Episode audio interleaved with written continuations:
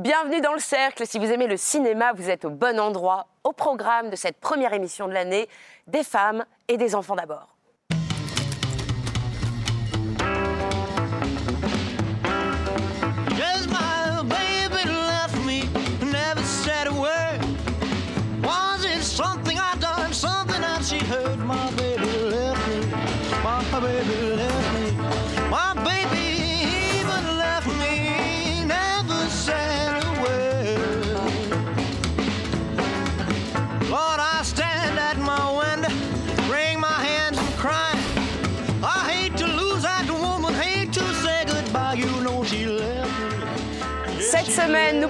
De Priscilla, la jeune épouse d'Elvis Presley, racontée par Sofia Coppola, avec Kelly Spaney et Jacob Elordi. Vermine de Sébastien Vanitschek, une invasion d'araignées dans un immeuble de banlieue. Un silence de Joachim Lafosse, la femme d'un célèbre avocat détient un lourd secret, avec Emmanuel DeVos et Daniel Auteuil. Iris et les hommes de Caroline Vignal, après Antoinette dans les Cévennes, Laure Calamy explore les joies de l'adultère. La vie rêvée de Miss Fran de Rachel Lambert, une comédie romantique entre une rêveuse et un bout en train, avec Daisy Riley bien loin de Star Wars. Making of de Cédric Kahn qui nous livre Denis Podalides et Jonathan Cohen sur un plateau de cinéma. Et pour bien débuter cette année, je suis entourée de Frédéric Mercier de Transfuge. Salut Salut Marie Sauvion de Télérama. Salut à tous, bonne année. Philippe Rouillet de Positif. Salut, bonne année Claire Diao d'Awatélé. Salut. Et Arthur Bouet. Salut les à filles tous. du cinéma. Joyeuse année, les amis. Et je vous propose que nous partions vers Memphis, Tennessee. Dans son nouveau film Priscilla, Sofia Coppola nous invite à la rencontre de la vie amoureuse et conjugale d'une jeune fille d'officier et du dieu vivant du rock'n'roll, Elvis Presley.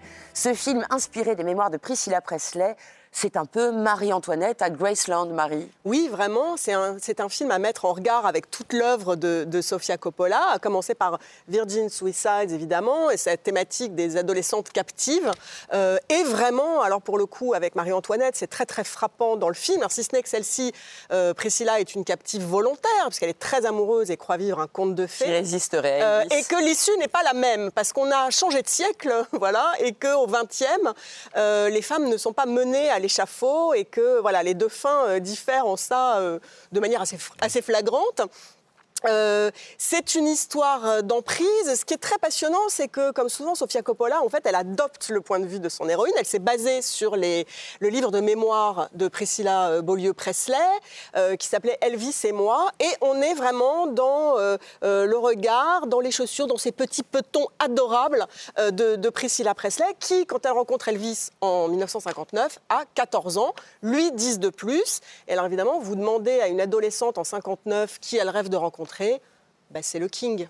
On veut voir Marie. Alors on veut voir un extrait. Eh ben, c'est un petit peu une petite Cendrillon, si vous voulez, qui aurait été, euh, qui aurait été choisie par un- une sorte de rabatteur et on tape à cette porte mystérieuse extrêmement sombre. C'est l'Allemagne. Tout est marronasse, sombre, verdâtre. Il y a une très belle photo de, de Philippe Le Sourd. Et elle arrive, regardez, ces deux adultes vont s'écarter comme un rideau de théâtre. Et ce qu'elle va découvrir, c'est quoi? Eh ben c'est, euh, alors c'est pas le bal du prince, et c'est plus beau qu'un tableau. Il est vraiment Elvis sur le canapé en point de force de l'image, avec ce, ce lampadaire jaune derrière lui. Elle est irrésistiblement attirée. Elle entre dans le tableau, elle entre dans l'image, et ça peut commencer. Et là, regardez la merveille. Jacob Elordi déploie son mètre 96 face à Kaylee Spenny qui fait 1m52, et tout est posé de euh, à la fois la- le coup de foudre, la domination, euh, la symétrie en fait entre entre ces deux, entre ces petite deux-là. et lui dans ouais. deux minutes, il va lui demander en quelle classe elle est. Elle va dire en quatrième et il va lui dire tu es un bébé. Et je trouve que c'est à peu près la seule bonne idée du film, cette asymétrie. Malheureux, Allez, malheureux, malheureux. Tu prends beaucoup de risques, Arthur. On va recommencer. commence. Je voulais dire qu'on est dans les pieds de Priscilla et je trouve que justement le film rate complètement ça. On n'est jamais vraiment avec elle. J'ai l'impression qu'on est toujours à distance. Et pour m'être plongé un petit peu dans le livre Elvis et moi, évidemment le texte a une valeur forte de témoignage, mais sur la forme littéraire, c'est pas très intéressant. Et je pense que Sofia Coppola, elle s'est arrêtée au signe qu'elle a reconnu de son propre cinéma dans l'histoire de Priscilla Beaulieu-Presley, mais qu'en fait, elle, elle, C'est ce elle qui ne- ferait une Vous autrice êtes- peut-être? Vous êtes juste jaloux. Pour moi, en fait, elle nous présente des gouffres comme ça qui menacent d'aspirer Priscilla en permanence, mais elle ne, elle ne, elle ne va jamais creuser dedans. Et les personnages restent extrêmement creux. Philippe est consterné, il est très en colère. Bah, oui, bah, oui, parce que euh, au contraire, euh, moi je suis à fond dans la team Marie. On, on l'a- dès dès le début, on est happé. Il y a cette séquence-là, et après. Ce qui, est, très formidable, c'est que c'est le récit d'une- d'une émancipation. C'est-à-dire comment, au départ, là, c'est un rêve. Parce qu'effectivement, quand la scène que tu décryptes, tout est là, mais on le voit après coup. Quand on voit le film, on est avec elle et on trouve que ce type est merveilleux. Bah, c'est euh, c'est The King, quoi. C'est- son roi. Et c'est petit à petit, en plus, le, Il y a un le côté gars barbe des bleue. manières et tout. Et, et- et petit à petit, elle va se dire putain, mais euh, on s'ennuie, euh, on s'ennuie terriblement sent parce pas, que on le sent pas, ça. Parce que parce qu'il y a Mais si, que si, si, si, bah, parce qu'il y a ce une- côté, il y a ce côté tout en étant toujours très gentil, c'est-à-dire que c'est une autorité douce. C'est-à-dire que Enveloppante. oui, enfin, c'est très enveloppant, mais, mais asphyxiant. Asphyxiant. Claire, c'est-à-dire je que vous tu vas aller à euh, l'école, oui, tu vas faire ceci, tu vas faire ça, et finalement, elle est bonne qu'à se faire coiffer et se faire les ongles. Elle peut rien faire d'autre parce qu'elle doit l'attendre. Mais c'est Un une jeune fille qui est transformée en poupée vivante quand même. Enfin, le film raconte ça de manière euh, C'est très pas ce qu'elle frappante. hein. ressent en fait. On est, Et par exemple, la, pas la- une jeune la fille, vous fameuse, euh, C'est ça, je trouve qu'Arthur n'a pas révélé son côté midinette, parce que moi, ce que je trouve fantastique, c'est d'adhérer à l'idée quand tu es adolescente, tu fantasmes sur des stars, là, la star s'intéresse à toi jusqu'au point de sortir avec toi, t'amener chez elle, euh, te, te faire étudier, etc., et te donner une vie soi-disant de rêve. Mais ce qui est intéressant, c'est que justement, Sofia Coppola déconstruit tout ça et qu'on se rend compte que le rêve devient un piège. Moi, je pense qu'au-delà de, la dé- de la déconstruction du film, effectivement, vous avez raison, on va dire le récit émancipateur de cette, jeune femme qui va découvrir l'envers du décor, envers l'envers de Graceland. Euh, D'abord, c'est une, une très bonne comédie. Je trouve le film parfois très drôle. Je trouve qu'il y a des vraies situations de comique. Il y a une situation on est dans un lit, ils sont tous les deux, il est en train de lui dire des aphorismes philosophiques, elle attend autre chose de son mari. C'est une très bonne scène de comédie. Ça fait longtemps qu'on n'a pas vu Sofia Coppola réussir des situations comiques avec un timing comique. Elle a vraiment ce, truc, et à ce moment-là, tu sens vraiment la, on sent vraiment la différence entre les deux. Et il y a autre chose, moi je trouve le film extrêmement contemporain. C'est là où il m'a intéressé. D'abord, utilisation de musique contemporaine, le groupe Phoenix, par exemple, de son mari, Ça, qui vient dans le film. ça, oui, mais ce décalage-là, il n'est pas, on va dire, simplement une affaîtrie de mise en scène.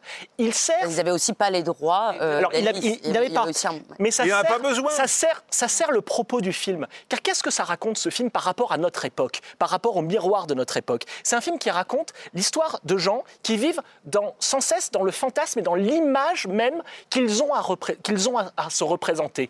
Priscilla doit être la femme d'Elvis. Elvis doit être le king. Ce sont des gens qui sont jamais raccord véritablement avec leur image. Ce sont des gens qui sont sans cesse en train d'être leur propre avatar. Et je pense qu'aujourd'hui, le film parle énormément de la différence entre notre être et je dirais notre être virtuel. Et j'ai trouvé le film extrêmement contemporain dans cette, dans cette mise à distance et, euh, et très, très pertinent là-dessus. Parce que pe- peut-être que si toi tu trouves, euh, c'est le contraire du mélodrame le cinéma de Coppola, euh, c'est- tout contenu et, et on est dans la finesse. C'est tout d'un coup un plan sur un sur un, un- un élément de décor qui renvoie à ce que à ce que pense l'héroïne. À aucun moment on demande à l'actrice de, de, de, de s'épancher, de faire des crises de nerfs et tout ça. C'est pas ce que je lui demanderais non plus, mais je trouve que vraiment le film, c'est un alignement de vignettes pour moi qui ne creuse jamais rien. Mais la vignette, c'est par son exemple, la- la- environnement, c'est exemple, la- Vous aviez la des images sexualité d'Elvis qui, ne, qui se refuse à elle. En fait, le on bec n'y accède jamais. On n'y accède jamais, c'est au cut. Si, Elle est il y a une enceinte, séquence- cut. elle a un enfant. Il y a une séquence extraordinaire où la sexualité est représentée par une séquence inouïe. Donc, elle- Les ils, sont, ils sont au lit et ils se prennent en photo l'un l'autre. Possible. Pas- de- Elle est extraordinaire, cette séquence. Elle est hyper sensuelle. Mais moi, je vous amène Non, mais surtout, elle est, pas- elle est passionnante dans Ils ce ne, peuvent pas se rencontrer, ils sont dans la représentation. Claire a des d'eux-mêmes. images. On va regarder. Merci Philippe. Alors, on a dit, on a la femme, on a plutôt l'enfant qui devient femme, et bien sûr, on a une figure très intéressante, c'est la femme-enfant. Alors, on n'a pas la séquence qui est très intéressante, je trouve, dans le film, où euh, Elvis va choisir comment il veut transformer sa poupée, mais on va voir comment elle devient sa poupée malgré tout. Elle est lycéenne, elle est toujours mineure, elle vient vivre avec lui aux États-Unis, et en fait, elle vit une vie parallèle, c'est-à-dire que le jour, elle prend des pilules pour essayer d'étudier au lycée, de rester éveillée, et la nuit, elle vit ça, regardez, à travers ce travelling, chant contre chant. Chant, regardez, ce n'est pas un couple, c'est une Vous avez les photographes, le groupe derrière, les amis, les gardes du corps, et vous avez ce mètre 96 encore avec cette petite Priscilla bien habillée en jeune femme, mais elle est toujours mineure. Le contre-champ, il sert à montrer ça, le regard envieux de toutes les femmes sur lui. Et il n'y a que son bras à, la taille de Priscilla qui prouve que voilà, c'est sa femme, il vient officiellement avec elle jouer à quoi?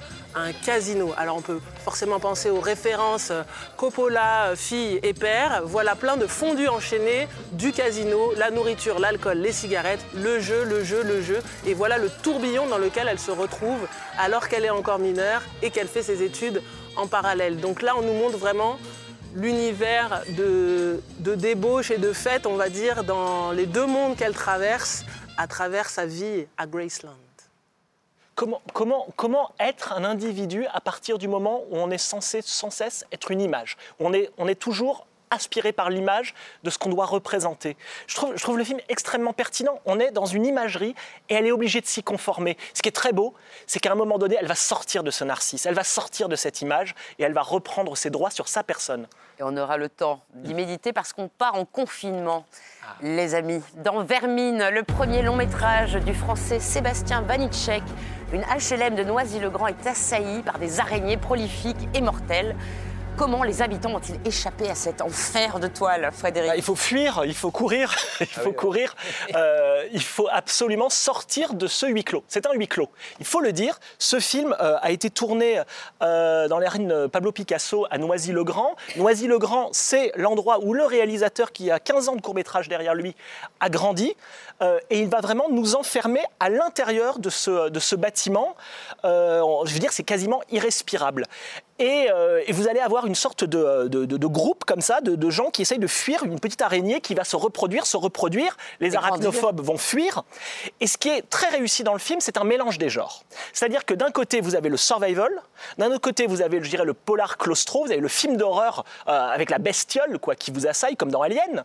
Et puis, vous avez aussi des touches de comédie. Et c'est très important parce que cet équilibre-là permet de rendre chaque scène un peu excitante et surtout surprenante. Je vous pitch l'extrait qu'on va regarder avant qu'on le regarde. Vous Il allez voir. toujours plus, Non mais vous allez Frédéric. voir. Non non non mais il faut le pitcher. En fait. Il y a une jeune femme, elle est là, elle voit une araignée, elle se met à crier, elle a peur comme moi, elle voit une araignée, hurle. Arrive son mec, et son mec joue le bonhomme. Et vous allez voir ce que ça donne. Plan de film d'horreur. Évidemment, qu'est-ce qu'il y a derrière la porte? Qu'est-ce qu'il y a derrière Bon.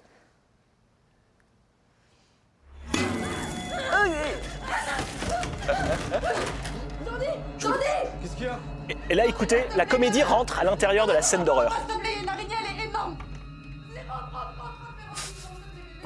Bah, lui, une araignée, il saisit, un, il saisit un verre et il vient un petit peu. euh, Je sais pas, je sais pas, elle était sur la porte, elle a sauté, je sais pas où. Elle est où? Oh, elle est là, elle est là, elle est là, elle est là. Elle est là. Et ce qui est important, c'est vraiment l'échange entre les deux, à mesure évidemment que, le, que la menace grandit à l'écran. Tu fais quoi avec ton verre là? Même là, je pas une Clément, je sais pas quoi, tu frappes dedans. Attends, fais doucement, fais doucement, fais Avec des vraies araignées qui ont été utilisées sur le tournage du film. Elle est où là Alors, D'ailleurs, juste je- à chaque fois que je, je revois cet extrait pour leur préparer, je me dis, c'est quoi la grande idée de cette scène et la grande idée du film? Et la grande idée, j'arrête pas de me le dire, c'est la lumière de ce film. La lumière de ce film, elle est orangée, vous l'avez vu? Cette lumière, elle permet rarement de voir la profondeur de champ. Donc on est vraiment dans un espace claustro. Mais surtout, c'est la lumière d'un vivarium. On est quoi dans- ce film? C'est un huis clos. On est dans ce est vivarium. dans Et, et ce qui est très important, c'est qu'on réinvente l'image de l'araignée au cinéma. Des films d'araignée, on en a vu plein, hein, depuis euh, Jacques Arnold, euh, hein, euh, L'homme qui rétrécit, où il été, hein, et puis Arachnophobia et tout ça. Oui, Mais là, c'est vraiment un film où on est proche des araignées. C'est-à-dire qu'il il les a vraiment étudiées. On voit le déplacement. Ce fameux déplacement avec les pattes, là, il y, a- il y a un truc qui est très à part parmi la famille des insectes. Les araignées, c'est très particulier. Et tu as raison de dire qu'il a utilisé des vraies araignées. Il a utilisé des araignées en synthèse et aussi des, araignées animatroniques. C'est-à-dire qu'il y a, il y a les- il y a les trois et le, sec- et le secret d'un effet spécial réussi comme ça, c'est selon les plans, on utilise l'un ou on utilise l'autre. Et, et de même, il y a cette idée que les araignées, quand elles sont dans l'obscurité, elles s'attaquent pas. C'est-à-dire que Mais c'est la- la c'est question ça du qui est très fort. C'est que c'est vraiment euh, et, et de la même manière, c'est intéressant de parler de l'humour. Les deux personnages qu'on voit là, on voit que c'est pas de la chair à pâté de slasher film. Ah, c'est des personnages Très les- écrit, Les, le cinq oui. personnages existent. C'est un film écrit. il y a Il faut rappeler, il faut rappeler, il faut rappeler qui donc vient de cette banlieue-là. Il en parle pas, pas par hasard. Il en parle différemment aussi, peut-être, Marie de Bah, Très différemment de, par exemple, Guillaume Niclou dans La Tour, qui dont les habitants se retrouvaient aussi confinés. Alors là, ça durait des années c'était une vision totalement noire désespérante de l'humanité. Euh, là, je trouve que la, la grande force du film, c'est la caractérisation des personnages au début. C'est-à-dire que, euh, comme c'est très intelligemment écrit, on découvre petit à petit qui ils sont, mais quels sont leurs liens entre eux. Il y a notamment une histoire d'amitié qui est au cœur du film, qui révèle petit à petit, euh, voilà, ses hauts, ses bas, etc., et qui devient extrêmement, euh, extrêmement touchante. Les jeunes acteurs sont remarquables. Il y a tout un côté drôle, tu disais, une histoire de trafic de basket, euh, euh, où il a carrément un magasin dans sa cave, en gros. et Bourré quand, en basket, quand on lui et commande des, des baskets, il dit ah, celle-là, je les ai pas, faut les commander. Voilà. Donc il y a plein de choses comme ça, plein de trouvailles, des rapports au sein de l'immeuble qui me paraissent tout à fait intéressants entre les, les personnages euh, où on comprend ceux qui s'aiment bien, ceux qui s'aiment pas, etc. Après, le, le- le côté politique du film, c'est-à-dire les Parce rapports avec la police, Vermine etc., etc., C'est quoi la Vermine me, me- me- me semble, me semble un peu faiblard. Euh, et vraiment, j'aime bien le film et je me suis vraiment bien amusée. Mais je voudrais pas qu'on en fasse euh, que- voilà, un, un truc Mais révolutionnaire. C'est un grand succès. Il n'y a pas de vedette. Ça fait plus de 100 Mais 000 c'est surtout la hallucinant la réaction des gens dans la salle. Moi, j'ai vu le film en salle, enfin, vous allez en parler, mais c'est hallucinant. Les gens applaudissent. euh, Il y a vraiment une réaction comme dans un film de Tarantino. C'est Get Out. Get Out à la française. Non, mais je Oui, pense bah, que ce qui c'est d'ailleurs c'est un modèle, c'est un modèle pour le réalisateur. Il en C'est parle, les- tu C'est sais, du l'effet hein. humour, c'est l'effet Out. bande. Tu dis que c'est pas des acteurs ouais. connus, mais tu as quand même euh, Théo Christine qui était à, à l'affiche de Suprême dans l'un des rôles principaux euh, de NTM de Audrey Estrugo. Euh, Jérôme coup, aussi. oui, Jérôme Niel qui est une star sur ados, hein, YouTube, etc. Donc je pense C'est qu'il y a- un phénomène Il y a beaucoup de références Oui, forcément, ouais. et de cet usage de l'humour pour euh, euh, essayer Exorciser. d'exorciser la l'arachnophobie fonctionne très très bien, je pense, euh, et Oui, sur toute tranche d'âge. Après, les films d'horreur en salle, ça, ça marche toujours avec. euh, la Bah, jeune ça marche quand ils sont bons. Hein. Euh, Va voir des films qui sont nuls, la salle, elle réagit pas. Hein. La- C'est pas parce que les gens aiment les films d'horreur qu'ils acceptent n'importe quel euh, daube. hein. Non, mais c'est là Le succès film du film bon. montre. Oui, oui, il le montre et c'est ce côté film de bande, moi je pense, qui fédère les gens parce que on a une bande d'amis à laquelle on peut vraiment se rattacher et on les embarque dans un train fantôme. En fait, c'est ça qui est amusant, c'est qu'il y a un côté farce et attrape. On se dit, comme un enfant, on va confronter des araignées assez géantes quand même, avec euh, une, une bande de, de post-ados comme ça, et on va les enfermer dans un lieu. Et il joue extrêmement bien avec ça, le réalisateur, je trouve, avec la verticalité de la tour. Pendant toute la première partie, il va nous montrer des espaces avant que l'invasion se fasse. Comme ça, au moment où l'horreur advient, on sait exactement où ils sont et vers quoi ils se dirigent. Et c'est ça qui crée le- la tension et l'attente. quoi. Et que les directeurs de casting aillent voir les deux actrices euh, qui sont vraiment très intéressantes. On va parler de quelque chose d'encore plus effrayant que les araignées maintenant, les secrets de famille. Dans un silence de Joachim Lafosse avec Emmanuel DeVos et Daniel Auteuil, la femme d'un célèbre avocat garde depuis 25 ans un terrible secret. Mais son équilibre familial s'effondre quand ses enfants décident de faire éclater la vérité, Philippe. Oui, oui, alors c'est c'est adapté d'une histoire vraie. hein. C'est euh, le personnage que joue Daniel Auteuil est inspiré euh, de Victor Issel, qui était l'avocat de, de- de Dutroux. Voilà. Euh, non, euh, des victimes. famille. Des victimes, des victimes, des victimes de. Absolument. Et, bon, et, et- et après, bon, et ça s'est mal passé. Alors, le problème, c'est que je ne peux pas trop raconter parce que justement, c'est une des caractéristiques du film euh, qui est de, de ne pas tout dire tout de suite. C'est-à-dire que le film s'appelle Un silence et euh, c'est un film qui joue beaucoup sur les ellipses et les non-dits, même si, euh, quand j'ai vu le film, je connaissais rien de- du tout de l'histoire et j'ai assez vite, assez vite, on- quand même, on, on- on comprend, on pressent de quoi il s'agit, avec cette idée. Ce que je trouve intéressant, c'est de lier le silence à la honte. Comment, comment cette histoire a été possible? Comment c'est possible qu'il y ait 25 ans de silence dans, un, dans une famille? Ben, c'est ça, c'est- la honte, c'est le silence. Et du coup, cette idée de la fausse, c'est d'essayer d'explorer ça. Alors, il a ce choix très particulier qui est, voilà, ellipse et tout ça, et de jouer sur le côté marmoréen des acteurs. Daniel Auteuil, on pense à sa composition dans l'adversaire. hein. Et donc, je vous ai apporté un extrait justement avec Daniel Auteuil, euh, où il vient euh, euh, lutter parce qu'il y a des photographes qui sont aux abords de sa maison. Et lui, il n'est pas du tout content, et donc il sort. Et, et- et ce qui est très intéressant, c'est que c'est un, un plan séquence hein, que je vous ai apporté là. Et du coup, on n'a pas de chant contre. Vous voyez comment il se confronte euh, à la masse qui est derrière, et en même temps, il, il est comme à diriger. C'est-à-dire que non seulement il dirige le silence, mais il demande de fermer la lumière. C'est-à-dire qu'il se met en scène dans, dans un espace. Je viens de voir quelqu'un qui prenait des photos dans mon jardin. C'est qui? Le premier qui prend une photo de ma famille, je vous jure, ça va lui coûter très cher. Mais vous vous prenez pour qui? De quel droit vous pénétrez chez moi? Vous ne filmez pas. Vous ne photographiez pas chez moi, c'est compris? Est-ce que c'est bien clair? On est sur la voie publique, là, maître. hein. Je vous parle de chez moi, monsieur. Hop, Ici, tout d'un coup, il y a une voix, c'est un journaliste qui était dans le hors-champ et qui, du coup, la caméra va devoir, va devoir l'attraper. Et le film, c'est ça. Là, on est au début du film et, et- et plus ça va aller, plus il va être attiré. Et en parallèle, dans, dans- dans une vie idéale, je ramenais un extrait avec Emmanuel DeVos qui fait aussi tout un travail de, de composition intériorisé, à signaler Jeanne Chéral qui fait un petit rôle de, de commissaire de police. Mais vous parliez de l'adversaire euh, en 2002 de Nicole Garcia. C'est étrange de revoir ce couple, euh, Daniel Auteuil et Emmanuel DeVos. euh, Ben, moi, ça me, 20 ans fait, ça me fait réagir tout de suite parce que quand j'ai vu l'adversaire de Nicole Garcia, moi, je préférais l'emploi du temps de Laurent Canté. Et ce qui est très drôle, c'est que quand j'ai vu Un silence, je me suis dit, qu'est-ce que Laurent Canté aurait fait de ce film? Parce que pour moi, je suis passé vraiment à côté. Le silence est trop long, justement. Ça prend beaucoup de temps à se déployer. Emmanuel DeVos est, est très belle et, et c'est peut-être elle qui me tient dans ce film.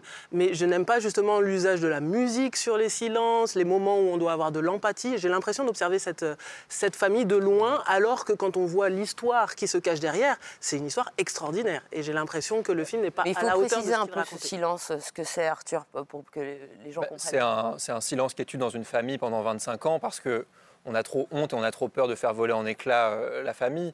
Mais ce qui est intéressant quand même dans le film, je trouve, c'est la manière dont le silence glisse euh, du, du père et de la cellule euh, parentale au fils, qui est assez bon, je trouve. Et comment ça va venir se transformer en une espèce de tragédie sur la fin, qui est un peu balourde, certes. C'est- c'est- mais c'est- quand même, il y a une espèce de, de truc, qui a, un mouvement qui aspire tout vers euh, une sorte d'issue tragique, euh, Vers le euh, gouffre. irrémédiable, vers un gouffre. Ouais. C'est l'idée, de la- c'est l'idée principale de la mise en scène. L'idée principale de la mise en scène, c'est de prendre ce fait divers et d'en faire une sorte de tragédie. Une tragédie shakespearienne. Je pense vraiment, vraiment que c'est quelque chose qui a en idée euh, la fosse. On va dire, c'est une espèce de couple un peu, euh, c'est pas Macbeth, mais enfin, il y a quelque chose comme ça. Ils sont en train de protéger euh, tout ce sur quoi ils- tout ce qu'ils ont construit sur un secret, sur une faille, et évidemment, à mesure qu'ils protègent ce secret, ils sont en train de construire leur propre chute. C'est vraiment l'idée de la tragédie. Et il le fait par la mise en scène. Lumière, on l'a vu, extrêmement sombre, très peu aussi de profondeur de champ. On est vraiment dans des intérieurs comme ça. euh, on est vraiment à l'intérieur du palais le plus, le plus diabolique qui soit. Et surtout, utilisation du son qui est hyper intéressante parce que parfois il joue sur des lapsus, il joue sur des, sur des répétitions de sons qu'on croit entendre et qui ne sont pas exactement cela. Comme si ils étaient hantés par ce secret qui venait sans cesse se réinventer à eux. Donc en fait, la fosse essaye vraiment de construire ça. Le problème, c'est que d'une certaine façon, les attendus du film ont été très réfléchis, sont très théoriques, et en fait, ils n'avancent pas beaucoup dans le film. À la fin, on est un peu déçu parce qu'on se dit beaucoup d'ampleur pour quelque chose d'un peu plat au résultat. Le mot de la fin, Marie? Le mot de la fin, c'est qu'Emmanuel DeVos est vraiment une actrice phénoménale et que je partage toutes vos réserves sur le film. C'est vrai que, j'allais dire, la vie, l'émotion lui ont été entièrement déléguées dans ce film et que, euh, c'est- euh, voilà, on voit le film pour elle. Encore un couple qui ne tourne pas rond, mais cette fois, on enregistre dans Iris et les hommes de Caroline Vignal. Laure Calamy interprète une dentiste mariée et mère de deux filles qui, faute de coucher avec son mari, décide de s'inscrire sur une appli de rencontre, Arthur. Oui, c'est la seconde collaboration entre Caroline Vignal et Laure Calamy, après Antoinette dans les, Cévennes, euh, dans les Cévennes qui avait beaucoup plu au public français en 2020. Et c'est vraiment la continuation de ce film, puisque Antoinette, elle arrivait à s'émanciper d'un amant un peu euh, pâteau et qui rechignait à s'engager avec elle. Là, elle est mariée, elle a une famille, elle a un métier stable. Le problème, c'est qu'elle fait plus l'amour. Et du coup, via les applis de rencontre, elle va se mettre à rencontrer des hommes, plein d'hommes, beaucoup d'hommes, et se reconnecter à son désir, à sa sexualité. Et je trouve que c'est un film qui fait du bien parce qu'il est très léger, très joyeux, et en même temps, il est vraiment euh, inscrit dans des problématiques euh, contemporaines de, des femmes se reliant à leurs désirs, à leurs plaisirs. Et il le fait avec beaucoup de joie. Et ça, c'est quelque chose, je pense, qu'on a besoin dans nos représentations et dans, nos, dans les luttes euh, qui sont en cours pour, euh, pour mettre un peu de chaleur dans tout ça. Quoi. Vous avez un extrait? Ouais, j'ai un extrait, donc une scène qui est musicale, comme dans Antoinette dans les Cévennes, qui s'ouvrait sur une séquence de chorale euh, menée par Laure Calamy, où ses élèves chantaient des paroles assez euh, sexuelles à des parents d'élèves, euh, parmi lesquels se trouvait son amant. Et bien là, elle vient de faire l'amour avec un homme pour la première fois, euh, autre que son mari. Elle rentre chez elle en taxi, et son chauffeur euh, écoute un morceau étrange, il écoute Validé de Booba. Et euh, Iris, elle est un petit peu, euh, elle est un petit peu émoustillée par ce morceau. Elle lui demande de monter le son, vous allez voir. Excusez-moi, vous pouvez monter un petit peu? Vous allez voir qu'une connivence va se nouer entre les deux autour de cet étrange morceau. Qu'est-ce qu'il dit J'ai merdé, je l'avoue. Seul triste comme au dépôt. À une seule femme, je dis I love you. À une seule femme, je dis I love you. I love you. I love you. I love you. I love you. I love you. I love you. Ça commence à prendre. Première fois que je t'ai vu, je me souviens. Mademoiselle, t'as quoi de prévu? Rien. Ton déhanché m'a laissé groggy. Deux jours plus tard, je t'ai pris en doggy style. En doggy style. Et donc la séquence continue, évidemment. Ils vont finir par entonner tous les deux le refrain de cette chanson, qui va se muer d'une espèce, d'une espèce d'hymne viriliste euh, en soutien aux hommes déçus par des femmes volages, euh, en un symbole de sa liberté sexuelle et de son désir recouvré dans la joie, dans la chanson. Claire, le, le duo fonctionne à nouveau? Oui, oui, oui, mais je pense que c'est. euh, elles se sont trouvées, en fait. C'est son alter ego, elle a quelque chose de solaire. Elle a que- J'ai l'impression que Laure Calamy, elle réconcilie les femmes avec euh, leur corps, leur image, euh, leur âge, enfin tout ce qu'on on s'est dit dans le cinéma, les actrices, on va les écarter à partir d'un certain âge ou, ou selon leur physionomie. Là, elle arrive à mettre de l'humour, elle est vraiment solaire, donc c'est. Oui, c'est une comédie qui fonctionne. Qu'est-ce qui se passe? C'est Booba, c'est la musique? Pourquoi vous êtes Bah, fois euh, C'est-à-dire que moi, j'avais, j'avais trouvé très sympathique Antoinette dans les Et puis là, j'étais carrément déçu. Le problème, c'est que c'est trop, euh, c'est trop un truc décalé bisounours. C'est-à-dire qu'elle va sur l'appli, euh, toutes les rencontres sont peu ou prou euh, bien. Enfin, je veux dire, à aucun moment, il se passe un truc. euh, je veux dire, Oh, il y en a un, un peu. oui, enfin, bon, d'accord, mais franchement, euh, s'il Mais que ça sur les mal. applis. euh, je veux dire, la relation qu'elle a avec sa fille, c'est délirant. Je peux pas croire qu'une mère de famille raconte ça à sa fille euh, dans un, dans un, dans un déjeuner euh, amical. Donc, à partir de là, il y a un côté totalement irréaliste. euh, et- c'est un conte, il faut accepter cette idée, c'est vraiment c'est ça qui est, qui est compliqué. Alors moi, je trouve qu'il est très faible par rapport à Antoinette dans les Cévennes, qui séduisait beaucoup aussi par ses plans larges, ses paysages merveilleux, qui devenait une sorte de, de western introspectif, euh, qui, était, qui était vraiment neuf, qui était un vrai bol d'air. Et là, je trouve qu'elle fait un petit conte de fées très bourgeois, d'une, avec, avec, euh, vraiment un pitch, enfin, c'est un truc de magazine féminin d'il y a 30 ans, quoi. C'est euh, comment, comment l'adultère a sauvé mon couple. Bon, et... Il n'y a pas un petit piquant Elle, elle joue avec plein de possibles. Mais, mais ça reste formellement assez faible et répétitif. comédie Vous quand plus même. de sexe, c'est ça qui se passe Non, mais c'est- un peu, un peu, un peu, un peu. Enfin, On peut moi- tout moi- se dire moi, en 2024. Je trouve, je trouve que le film démarre plutôt bien. Je trouve qu'il démarre plutôt bien. Je trouve que l'exposition est réussie avec euh, Oui. Laure Calamy dans son bureau de dentiste. La façon dont l'appli avec les notifications n'arrête pas de revenir. Suzanne Comme ça, Debac, excellente. elle a des idées de comédie. Là, elle a des idées de comédie et elle joue un peu avec les textos, elle joue un peu avec les notifications. Mais Il ça, ça dure un quart se passe d'heure, un truc. ça. Oui, le problème, c'est à partir du moment où elle se met à aller rencontrer des hommes, euh, il y a un truc, c'est que d'abord, ils sont tous à peu près, je trouve, sur le même modèle, ces hommes. C'est-à-dire qu'ils sont tous timides, très gentils. Enfin, ils- Non, Laurent Poitrenaud, il est excellent vieux Poitre- le, le striptease de Poitrenaud est est, assez, incroyable. Et, euh, et en fait, tout est un peu édulcoré. Effectivement, comme disait Marie, c'est un peu, c'est un peu Vous aviez édulcoré. besoin de violence là-dedans pour Non, non, pas du tout. Mais euh, rabat-joie, mais- hein. Ah là Non, mais il faut que la mise en scène se déploie. Si on elle fait un nous dit- conte, il faut qu'il y ait une mise en scène du conte. Elle nous dit, elle nous dit, il pleut des hommes, on la voit avec quatre amants. Vous voulez plus d'hommes et plus de sexe. Vous êtes vraiment incorrigible. On va partir vers un autre portrait de femme. Dans la comédie romantique, la vie rêvée de Miss Fran, une jeune fille solitaire et dépressive essaie de répondre aux avances d'un gentil gars de son travail. L'actrice britannique Daisy Ridley se révèle sous un nouveau jour, très très loin de Ray dans Star Wars, Claire.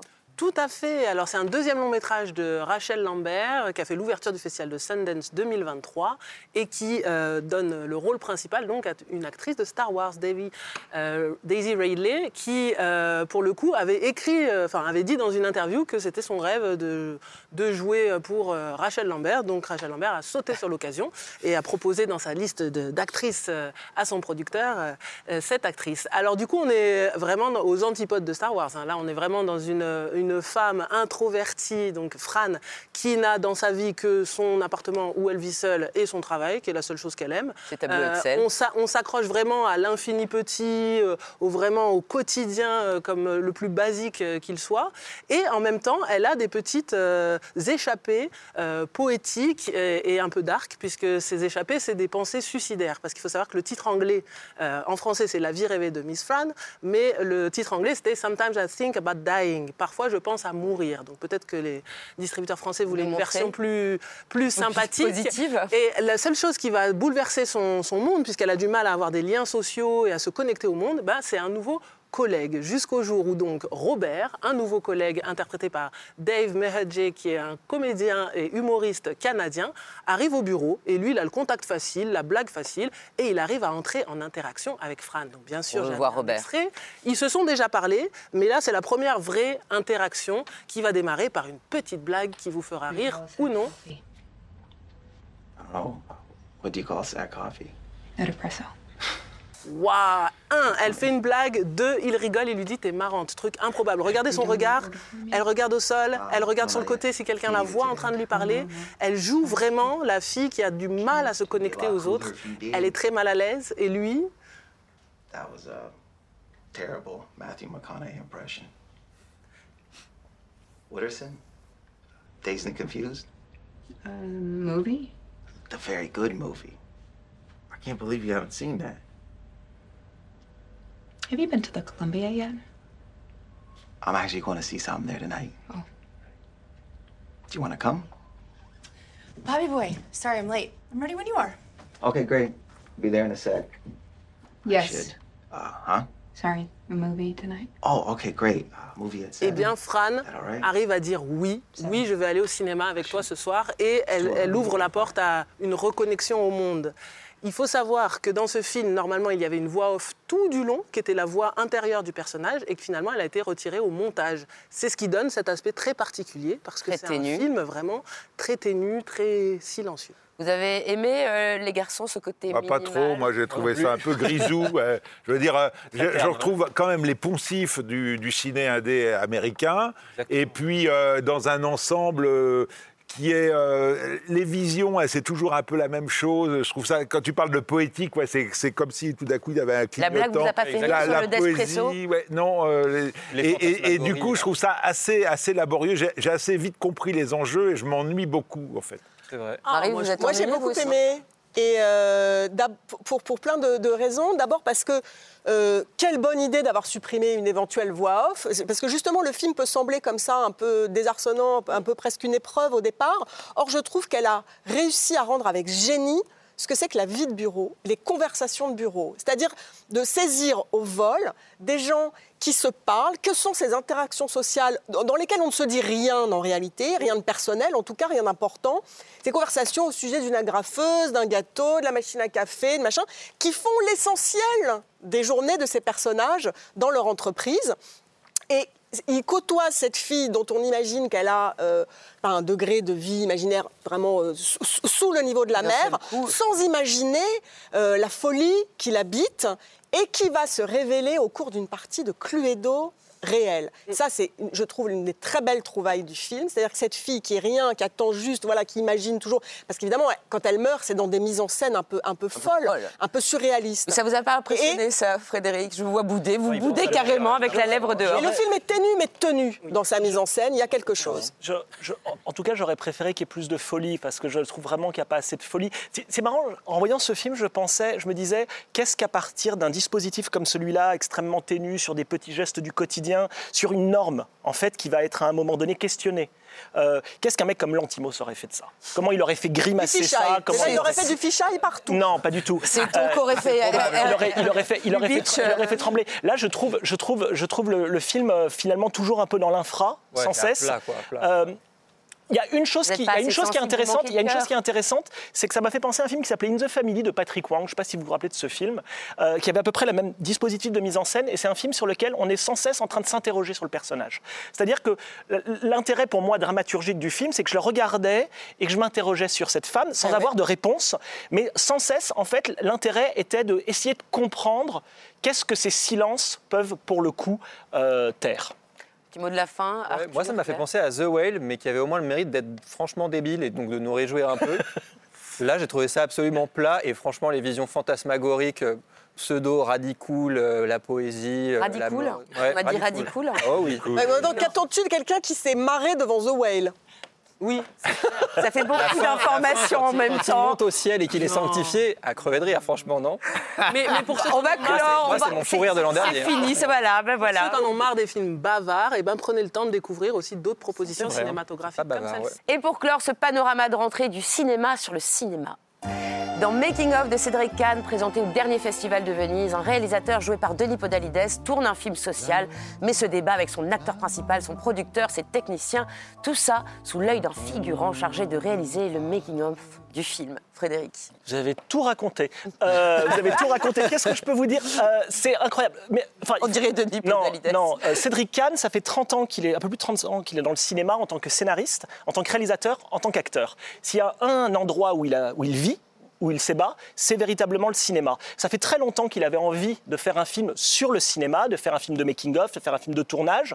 Et il dit qu'il y a 80% de ce qu'il raconte dans ce film, qu'il a rapporté dans ce film, qui, vient, qui viennent de son expérience euh, de détournage, notamment du tournage du film, à mon avis, important, un des grands films de la guerrière de Cédric Kahn, qui est Roberto Succo. Euh, et donc, c'est un film euh, où il va nous montrer l'état du cinéma. Et alors, c'est intéressant de voir parce que vous connaissez le cinéma américain ces dernières années a fait des films historiques. On a vu Babylone, on a vu euh, avec César des frères Cohen, on a vu Fableman, on a vu des films qui interrogent ce qu'il y a derrière le glamour, un peu ce qu'on a vu dans Priscilla tout à l'heure. Et là, c'est un film qui documente véritablement ce qu'est le cinéma aujourd'hui. Euh, et il le Vous fait sur le plateau? Et, et je vais vous montrer et vous allez voir que effectivement le glamour hollywoodien a disparu. la scène du cimetière Regardez, Oui. on est dans un bureau, c'est une petite euh, séance, on va Mais dire, on avec le DRH, longtemps, celle-là joué par Emmanuel Bercourt, c'était dans la production. Mais écoutez le vocabulaire qui va être utilisé, il y a un mot qui revient tout le de temps. tourner en équipe réduite un matin ou un soir à l'arrache. Bon, bah ça change rien alors, c'est pas une coupe. Ce mot, c'est un mot qu'on entend dans, tout- de dans tous les discours de politique pas. budgétaire, Bah c'est le mot coupe. n'allège pas. Mais si, si, Il faut on faire des coupe. coupes. Simon, arrête. On peut s'y mettre sérieusement là? Sérieusement, je suis sérieux. T'en penses quoi, toi, de la scène du cimetière? Moi Oui. On regarde à l'extérieur Je ce jeune homme, ce jeune Ah oui, figurant qui est en train de tourner et qui va Stéphane Crépon. Stéphane Crépon Je et qui va leur apporter un point de vue qu'ils n'avaient pas, enfermés qu'ils étaient dans leur euh, bulle. Pas vraiment dans, dans l'esprit du film, quoi. Et le film vient chercher comme ça un regard extérieur, vient chercher, on va dire, du renouveau. J'ai compris ça. Non, mais c'est pas une histoire de comprendre, c'est un ressenti, c'est une métaphore. C'est la fin d'un monde, ils enterrent leurs illusions. Ok, c'est très intéressant tout ça, C'est peut-être un, cinéma français qui a besoin de ressources, en tout cas, de ressources. Oui, on reconnaît Emmanuel Berco aussi dedans. Il y a une petite galerie d'acteurs assez réjouissante. Xavier Beauvois, Jonathan Jonathan Cohen, euh, donc qui réalisent et qui sont acteurs. Mais vu. je trouve la force vraiment du film, c'est de montrer le cinéma comme espace de travail. C'est vraiment le monde du travail qui est décrypté et pas du tout la fantasmagorie de qu'est-ce qu'on fait d'une caméra, etc. C'est montrer les relations entre producteurs et cinéastes, entre cinéastes et acteurs, entre acteurs qui veulent Les avoir financiers. le lead, les financiers qui mettent la pression et les ouvriers qu'on essaye de filmer et à qui on essaye de rendre honneur, qui en fait deviennent finalement paysage d'une lutte interne entre techniciens et équipe de production. Donc vraiment, il a, il a, il a en plus euh, la force de se présenter lui-même en tant que jeune cinéaste à travers euh, Stéphane Crépon et à travers Denis Podalides. Donc vraiment les deux facettes de sa carrière cinématographique qu'il met dans ce Mais c'est le film sur le film sur le film. Oui, mais ce que je trouve, et ce que je trouve réussi, c'est que toutes les étapes sont intéressantes. C'est-à-dire que euh, très souvent, euh, quand vous avez un film dans le film, le film à l'intérieur du film, c'est qu'un prétexte pour qu'on voit les choses. Par exemple, dans un film qu'on adore, qui est La Nuit américaine, je vous présente Pamela, le film qu'ils sont en train de tourner, on n'a pas forcément envie de le voir. Alors que là, ce- cette, occupation d'usine, ce qui est très intéressant, c'est que tout d'un coup, ça va, ça va réellement jouer avec, avec, avec cette grève des techniciens. Et tout ce que tu dis et tout ce que vous avez dit est, est très juste, le côté social du cinéma, le côté artisanat et tout ça. Et en même temps, il rajoute encore en plus avec ce film, sur le film du film, euh, cette, cette question sur c'est quoi le réel? C'est-à-dire que euh, ça va être quoi ce making-of du, du- du- du film qui est en train d'être tourné parce que le making-of devient une espèce de journal de travail. Est-ce qu'on va attraper une vérité ou est-ce qu'on va imprimer une légende? Et finalement, comme le réalisateur du film a pris ce jeune réalisateur de making-of pour le prendre sous contrôle, on est en train de manipuler, là encore, la vérité et ça devient tout à fait vertigineux. Vraiment, le film, moi, me plaît parce qu'il est habité à tous les étages de la fusée. Il n'y a, y a pas, y a pas une séquence où il se dit c'est pour, pour alimenter ma, ma démonstration. Y a, il y a- en gros, il y a trois pistes sur le film et Cédric Kahn s'intéresse aux trois pistes. Mais alors, il y a quelques mois, il y avait le procès Goldman du, du même réalisateur. Est-ce que les deux films ont un lien ou alors Bah, à part Cédric Kahn, euh, non, je trouve pas. Euh, et, mais après, c'est. c'est- c'est- Il y a, si je peux pas, il y a juste un lien, c'est de communiquer la France, communiquer le monde dans un espace clos. C'était, moi j'étais sidéré en voyant le procès Goldman, comment tout d'un coup il y avait tout un monde de la France des années 70 qui était convoqué là dans ce huis clos. Et là c'est pareil, on, on sort quasiment pas du, du- du tournage et on a un peu une, une sorte de, de- de monde.